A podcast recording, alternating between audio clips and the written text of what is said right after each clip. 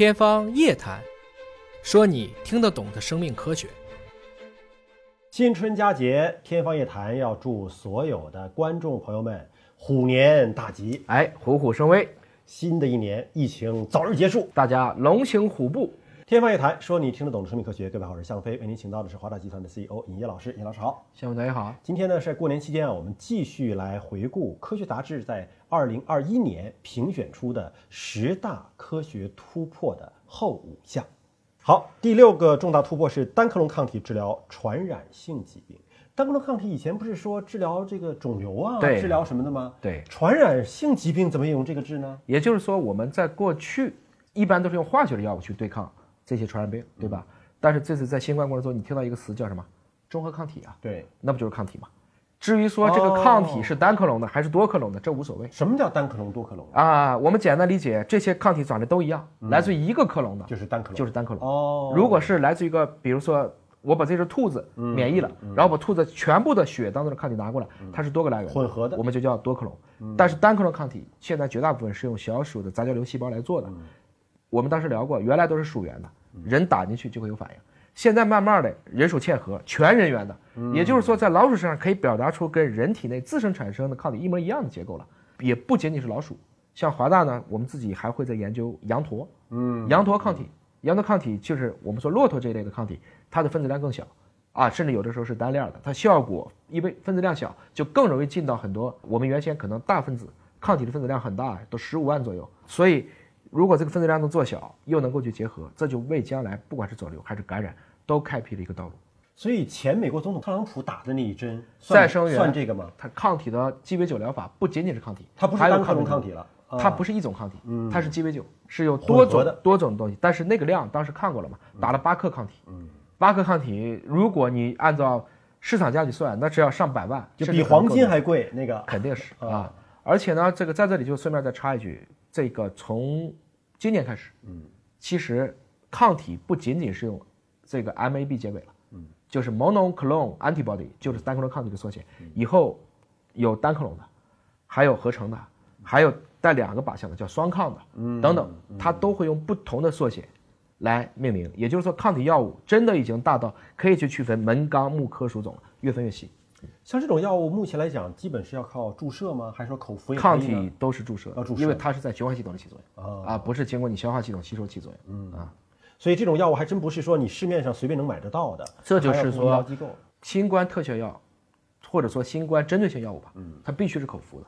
如果都靠注射，那是很多地方是做不到的。还是要到医疗机构呀。对对对，是啊，好，下一个重大突破，这个是跟生命科学暂时没什么关系啊，是洞察号首次揭示了火星内部的结构。对火星呢，人类对它一直是有各种各样的想象。对。我们小时候看过那个什么火星叔叔马丁，火星觉得总是应该会有人居住，有人在观察我们，所以现在洞察了火星内部结构了，发现了可能还是个寂寞。目前还是个寂寞，嗯但是呢，马丁变成了马斯克。啊大家其实现在最讨论的问题就是，一旦人类成为多行星物种了，比如在那个国家还要不要国家，嗯，要不要婚姻都是马叔叔啊？就是这些问题，就是会变成一个很开放性的问题，就人类的未来到底应该怎么去想象？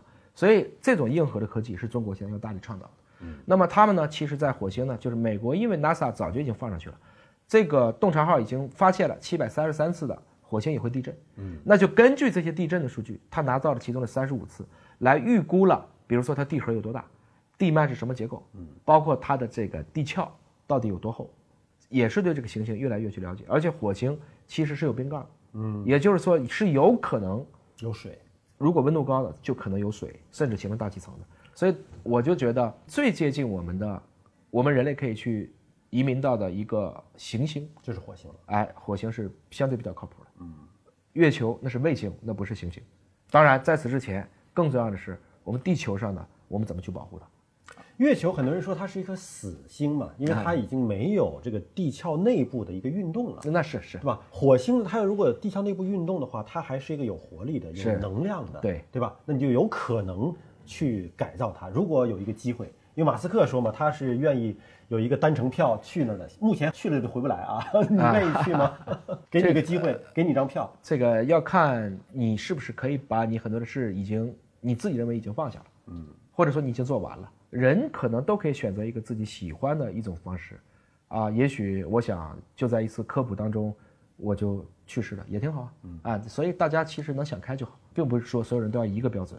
但是当你看见有勇敢的人站出来的时候，啊，咱别给人添乱，咱别这种好像是说啊两手一揣就说你这个玩意儿不靠谱，那这就没什么意思了。好，下一个重大的突破呢是粒子物理学的标准模型出现了裂缝，这我们就听不懂了啊！怎么还出现裂缝？这是什么呀？这是？简单的讲呢，就是大家一直都想去统一掉我们的物理的四种力，嗯，我们的引力、电磁力、强相互作用、弱相互作用，后面两个就要建立基本粒子模型。嗯，我们大家可能最熟的就是杨振宁了，嗯，啊，就是这个杨振宁他最大的贡献就是宇称不守恒定理以及。基于他的一系列定理，能把很多物理当中的基本粒子一个个就像元素最表我添进去。那我们原来认为呢，我们对于这种基本粒子，包括这个我们以前讨论的像上帝粒子，就专门赋予这些物质能量的物质质量的这些粒子，大家都找到了，而且认为那个东西已经比较完美了。我们对于各种各样的夸克呀，对于这些轻子啊。啊，大家看的都很明白。就我们以为我们认识清楚了，对，结果今天通过这个是一个，就是美国的这个费米，嗯，为什么叫费米？因为费米子就是一个基本粒子，就用他发现者来命名的这个国家实验室，经过一系列的啊，他在一个缪子的反常磁矩实验过程中发现，哎，那个公式错了，或者说那个公式出现了一次例外，推翻了自己原来的。今天还不能说就推翻了，但是他说的裂缝就是在于这个东西恐怕不是一次。误差，而是就是一个发现。那有可能会有一个新的理论出现呢？我们暗物质、暗能量，你都不知道是什么呢？是吗？也就是说，今天我们明明知道暗物质、暗能量就有，但你却不知道它是什么。所以今天的物理还没有走到一个可以完美自洽的一个程度。我们对宇宙的理解依然在路上。哎呀，这是一说，我觉得对人类解密自身的奥妙和宇宙的奥妙好像又远了一步。科学家就喜欢干这个事儿，因为我只有打破标准模型，我才能往前再走一步嘛。嗯嗯。好，第九个重大的突破是首次证明了 CRISPR 的基因编辑疗法对人类的疗效。嗯，因为之前很多还是在动物实验上做，那么现在人身上确实有效了，可以做什么？这个呢，其实我们过去大家都在讨论，如果你得了一种罕见病。嗯，我们就想把它的基因改对，那这个原来是用腺病毒、慢病毒，或者用比较相对低效的一些基因重组技术，大家去修复它，或者叫基因操控技术。那 CRISPR 很明显，它的效果是，应该是说成本又便宜，嗯，而且相对来讲，它的整体的效率会更高一些。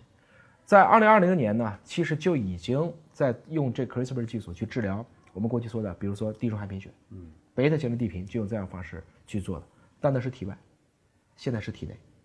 也就是说，原来我想去治疗一个，比如说贝塔地贫，我先要把你的造血干细胞抽出来，就是包括一些对，就是因为我们的所有的红细胞是没有细胞核的，所以一定要从脊髓去拿到这些，包括你说的造血干，甚至还有一些更主红细胞，来自于髓系的很多，然后对它进行编辑等等。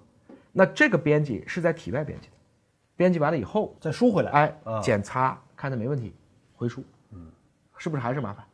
但是它就防止了那种脱靶的现象啊。万一我编辑失效了，那这批我不用了。看比例，嗯，即使在体外做，也不能保证每一个都不脱靶，嗯，还是个比例。假如说这里面差不多有百分之六七十 OK，那可能就 OK 了。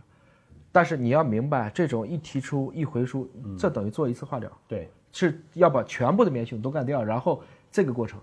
你听起来也是也是比较复杂的，也是有风险。而如果最理想的方式就是在体内，我给你注射进去，然后就通过这个方式来修复你，那我可能要付出的其他的这种生命支撑系统、手术难度、移植舱的需要量就大幅度降低了。那它要提升它的精准性以及减少脱靶，在体内大家才放心呢。所以呢，也就是说，我们今天讨论的勉为其难的技术。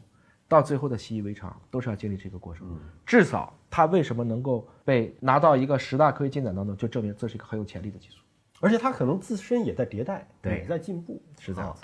呃，那么最后一项十大科学突破呢，是体外的胚胎培养，嗯，为早期发育研究打开了新的窗口。体外的胚胎培养，这里指的是动物类的还是人类的呀？这次是老鼠胚胎，还是老鼠？老鼠胚胎原来在体外就长个三四天，嗯，现在可以。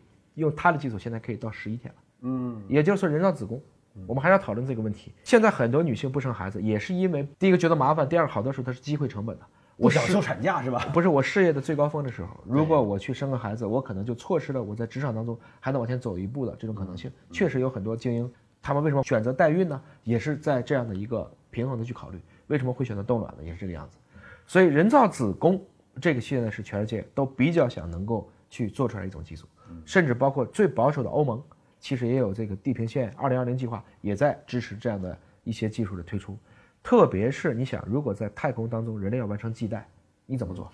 你必须有这样的人造子宫技术，带着我们的胚胎一批一批的，才能够让人类还能延续我们这个种群。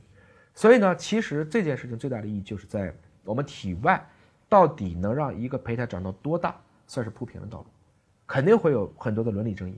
但是这里面讨论的就是科技，科技本身没有什么对和错，而且先从老鼠做起，哎。大家相对来讲那个争议会小一点，哎，啊。会小一点。但是呢，慢慢的，就包括这个去年的国际干细胞学会，也在讨论十四天规则，嗯，应该适度放开，啊，就是还鼓励大家还得往前去进一步。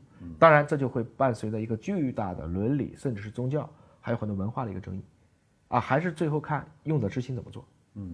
好了，在新年的时候呢，跟大家共同回顾了一下二零二一年科学杂志评选出的十大科学的突破。我们也希望呢，在二零二二年，包括在中国的农历虎年到来的这一年，会有更多的科技的突破，可以改变我们的生活，让我们的生活变得越来越好。感谢您关注今天节目，下期节目时间我们再会。